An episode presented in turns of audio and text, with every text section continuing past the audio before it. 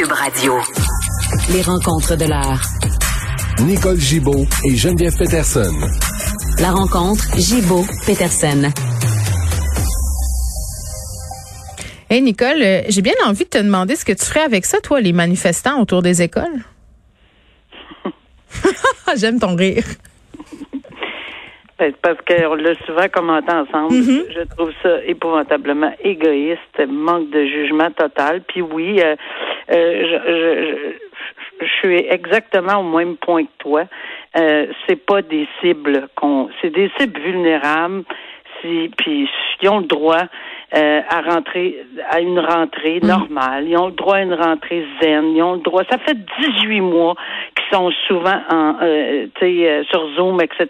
Puis ils sont contents de se revoir. Puis là, on a, regarde, mais j'ai Oui, par rapport hâte à- qu'on agisse. Moi, j'ai vraiment hâte qu'on agisse. Oui, là. mais Marion nous disait, euh, bon, qui était à l'école Robert Gravel hier, il y a des manifestants qui se sont pointés, qui ont filmé des enfants, des mineurs. Tu sais, on n'a pas le droit de faire ça, là. Ben, euh, des enfants, des mineurs euh, comme tels, probablement que non, mais je veux dire, je, je pense au niveau euh, distribution puis ça, mais c'est beaucoup plus dans d'autres domaines, là. Mais c'est bien évident que les parents, en tout cas, regarde, peut-être qu'il y a des parents qui vont être tellement insultés qu'ils vont essayer de trouver les auteurs et les poursuivre en dommages pour avoir diffusé Sur Facebook. sur Facebook pour avoir diffusé des photos de, de, de, de leurs enfants mineurs. Moi, en tout cas, je, je, je, je suis certaine qu'il y en a qui vont regarder ces approches-là. Il y a des parents qui sont exaspérés, qui sont choqués. J'ose espérer qu'on va être capable de mettre, sans les empêcher de contester, on revient toujours au même principe que oui, ils ont le droit de manifester, aller manifester ailleurs.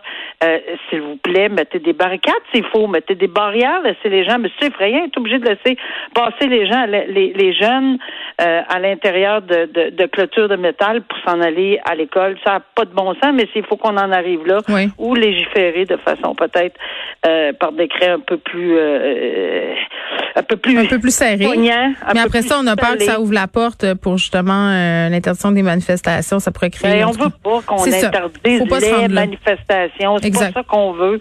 Je, je pense que c'est pas ça qu'on veut. Puis s'ils ont tout le temps ça dans la bouche de penser qu'on on veut les leur interdire, ben ils ont, ils ont pas bonne route. Ben, le message est clair, je pense, c'est aller manifester là où ça compte. Euh, ça. Projet de loi pour la création d'un tribunal spécialisé qui a été déposé par le ministre de la Justice, Simon Jolin Barrette, qui était d'ailleurs en point de presse ce matin pour annoncer tout ça avec la ministre déléguée à la condition féminine, Isabelle Charret. Oui, puis je cherchais un petit peu partout. Finalement, j'ai- trouvé la dernière partie. Euh, puis ce que j'ai trouvé, ben oui, on, on, on est au courant que ça fait des mois et des mois et des mois depuis le dépôt du rapport euh, du, du euh, de la commission tra- euh, transpartisane là, Oui. sur euh, les violences sexuelles, les violences conjugales. Euh, on était au courant que ça s'en venait, là, ça- mais ça parlait. On, on jasait, on disait ça s'en vient, ça s'en vient.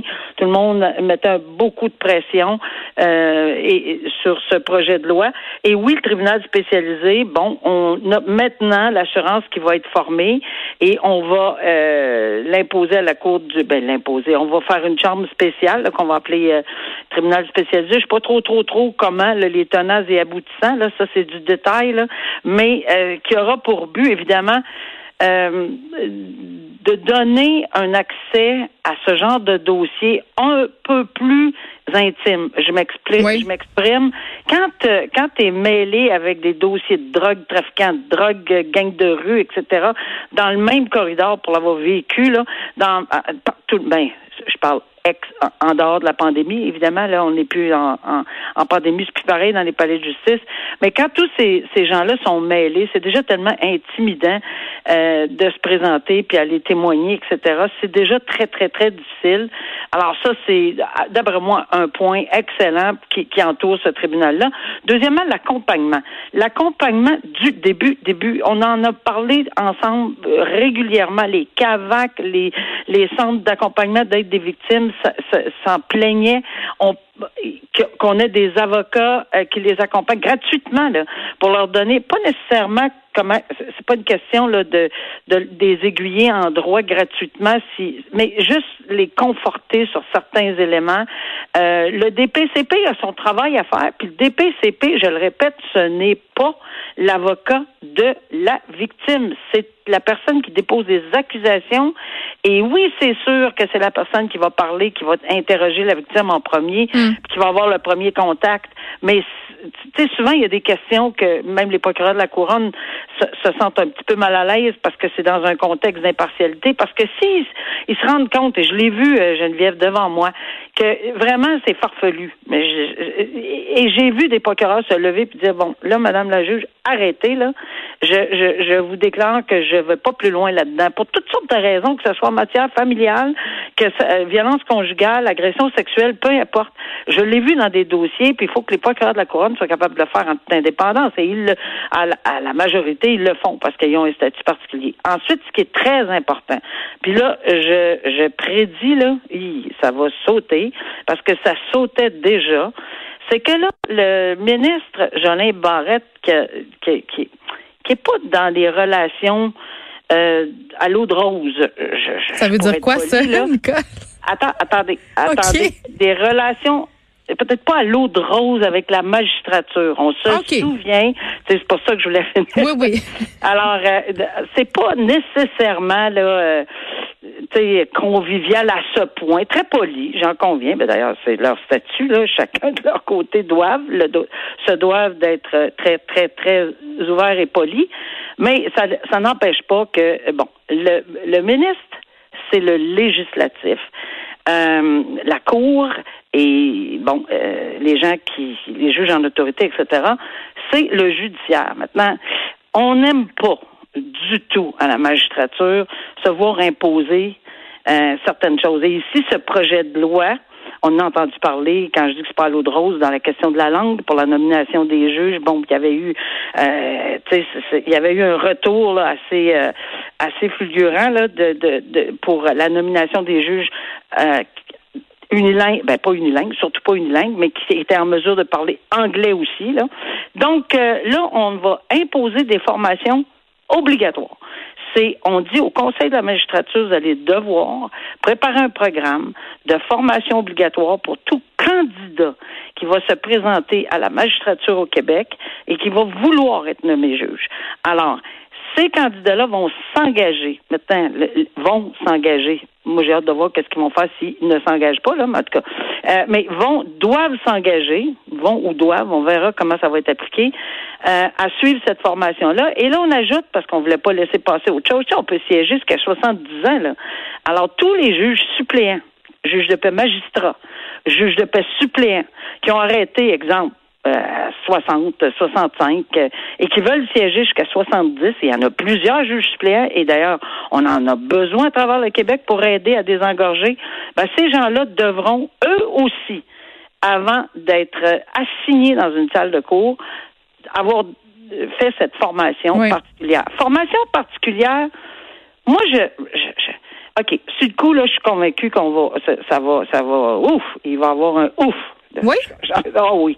Ah oui. Ben voyons, ça va, ça va monter aux barricades euh, pour pas suivre ben, cette formation-là. Je sais pas si ça va monter aux barricades, mais il y avait une résistance de la magistrature. Et je le dis du début, là, quand on veut dire à la magistrature qui ou quoi faire, on, on soulève, et avec raison souvent, le fait qu'on est nettement indépendant. Mais ici, le législateur fait une loi ça c'est dans son domaine, là, fait une loi disant telle chose. Euh, et l'autre partie, ben, c'est parce que c'est comme n'importe qui, là, une loi qui est en vigueur, on doit s'y conformer. Donc, peut-être que là, il va y avoir un, enjeu, mais c'est sûr, sûr, sûr, je l'ai vu, je l'ai entendu. Euh, on veut pas se faire imposer nécessairement certaines choses. Moi, j'ose espérer. J'ose espérer qu'on va se rallier, qu'on va comprendre que peut-être un changement dans la, dans la mentalité qui est nécessaire. Puis c'est pas pour dire que ces juges-là sont pas capables de juger, c'est pas ça qu'on dit.